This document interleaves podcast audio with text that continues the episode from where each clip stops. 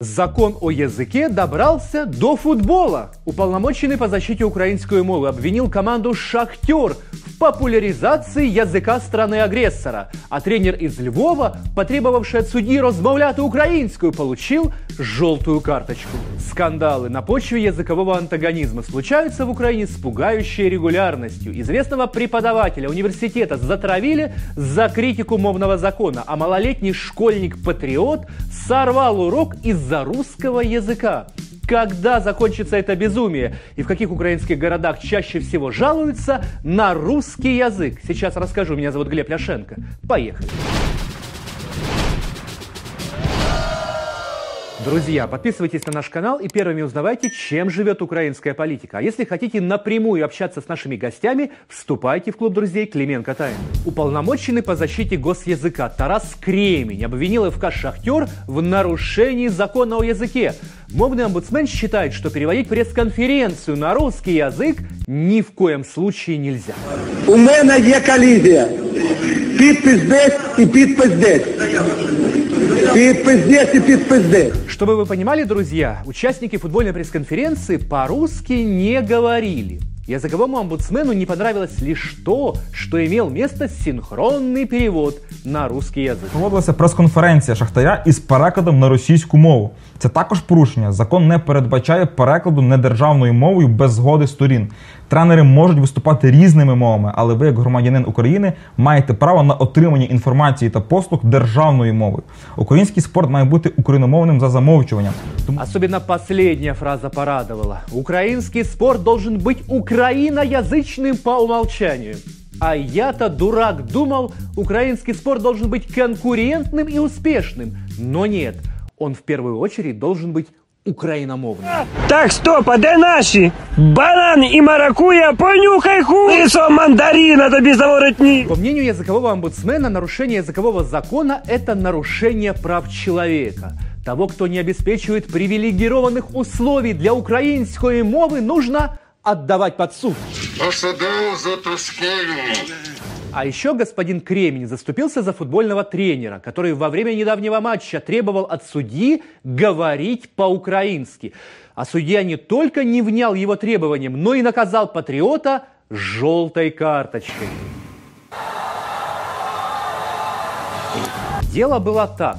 Матч между командами Львов и Колос – на 67-й минуте игры главный тренер Львовян подошел к четвертому резервному судье и начал возмущаться действиями главного судьи. А тот ответил ему по-русски «Не мешайте, главному арбитру виднее». Поняв, что его тактично послали нафиг, обиженный львовский тренер обвинил резервного судью в том, что тот использует язык страны-агрессора. Резервный судья тут же маякнул главному арбитру, и тренер Львова увидел перед собой жовту карточку. Я не зрозумів, що я порушив. Якщо я з людиною розмовляю українською мовою, а за це мені дають жовту карточку, де в правилах таке написано, щоб за рідну мову давали жовту картку. Боже, как я люблю этих мелких хитрозадых манипуляторов. За рідну мову получил желтую карточку. Нет, господин тренер, вы получили желтую карточку за то, что оказывали психологическое давление на резервного судью. Так делать нельзя. Тренер команды не имеет права подходить к арбитру и объяснять ему, как нужно судить футбольный матч. Мова здесь ні при чому. Таке рішення виніс головний арбітр матчу Віктор Копієвський. До нього по рації звернувся резервний арбітр Микола Кривоносов, який розцінив прохання тренера як тиск на суддю. Судді поступили абсолютно верно, но наші патріоти подняли невообразимый вой – Мол, дискриминируют украиноязычного тренера, защищают язык государства-оккупанта, отстранить судью, обоих судей оштрафовать, а лучше посадіть. Я думаю, що це обурило не тільки професійний футбольний світ, але й напевно кожного громадянина України, який не не зрозумів, з яких причин тренер був покараний. То стаття 57 дозволяє нам е, складати протокол та накладати штрафи на злісних порушників мовного законодавства. Представляете, друзья, какой маразм! Ведь эту идиотскую ситуацию можно экстраполировать на любой житейский конфликт. Уходишь ты от парикмахера, недоволен стрижкой, идешь и жалуешься, что тебя обслужили на русском языке. Или недоволен размером порции блюда в ресторане. Обвиняешь официанта в нарушении языкового закона. Или получил твой ребенок плохую отметку в школе. Снимаешь на телефон, как учитель изъясняется на языке оккупанта и отправляешь мовному омбудсмену. Стопроцентный вариант на все случаи жизни. Слава Україні! Героям! Слава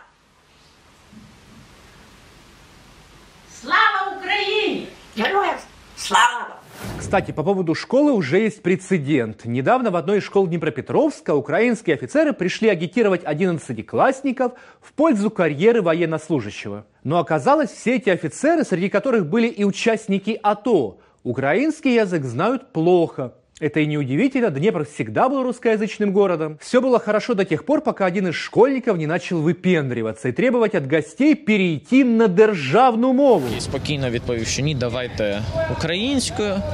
Е, і ось в цей момент якраз е, вибухнув харків'янин разом із паном Петровим. Ну, почали казати, що я не вихований, що це неправильно з мого боку. Е, мене треба виховувати, що вони гості, врешті-решт. Урок был сорван, а на русскоязычных военных с подачи отца школьника-патриота пожаловались в местный военкомат. Але основна прецедент конфлікту те, що дитина хотіла, щоб з ним, з українцем, спілкувалися українською мовою. Чого ви не запитуєте у нього? Михайло, а чи ти розумієш російську мову? Жаль мне того украинского школьника, который не розуміє російську мову. Тяжело парню придется. И девушку найти будет трудно. Живет-то он в русскоязычном городе. А вот еще один вопиющий случай языкового помешательства. Преподавателя культурологии Национального педагогического университета имени Драгоманова Евгению Бильченко пытаются уволить из-за того, что она у себя в Фейсбуке критически высказалась на тему языкового закона.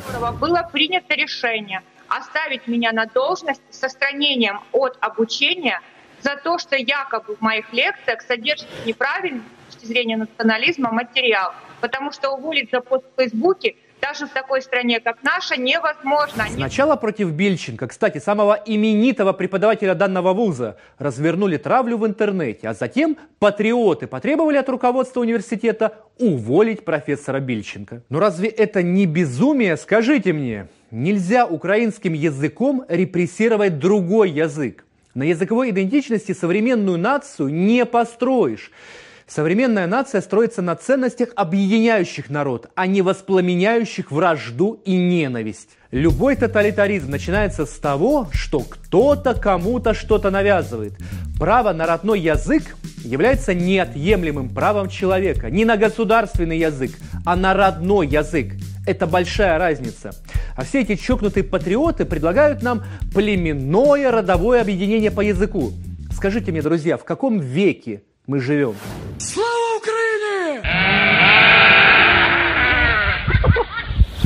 Киев, Львов и Харьков стали лидерами по нарушениям языкового закона, сообщает языковой омбудсмен Тарас Кремень. За полтора месяца ему поступило 647 жалоб. И уже через год, если закон о языке не изменит, эти жалобы начнут превращаться в штрафы и уголовные дела. Комментируйте, друзья, делитесь этим видео в социальных сетях, а также вступайте в клуб друзей Клименко Тайм. Будьте с нами, узнавайте правду. Увидимся на Клименко Тайм.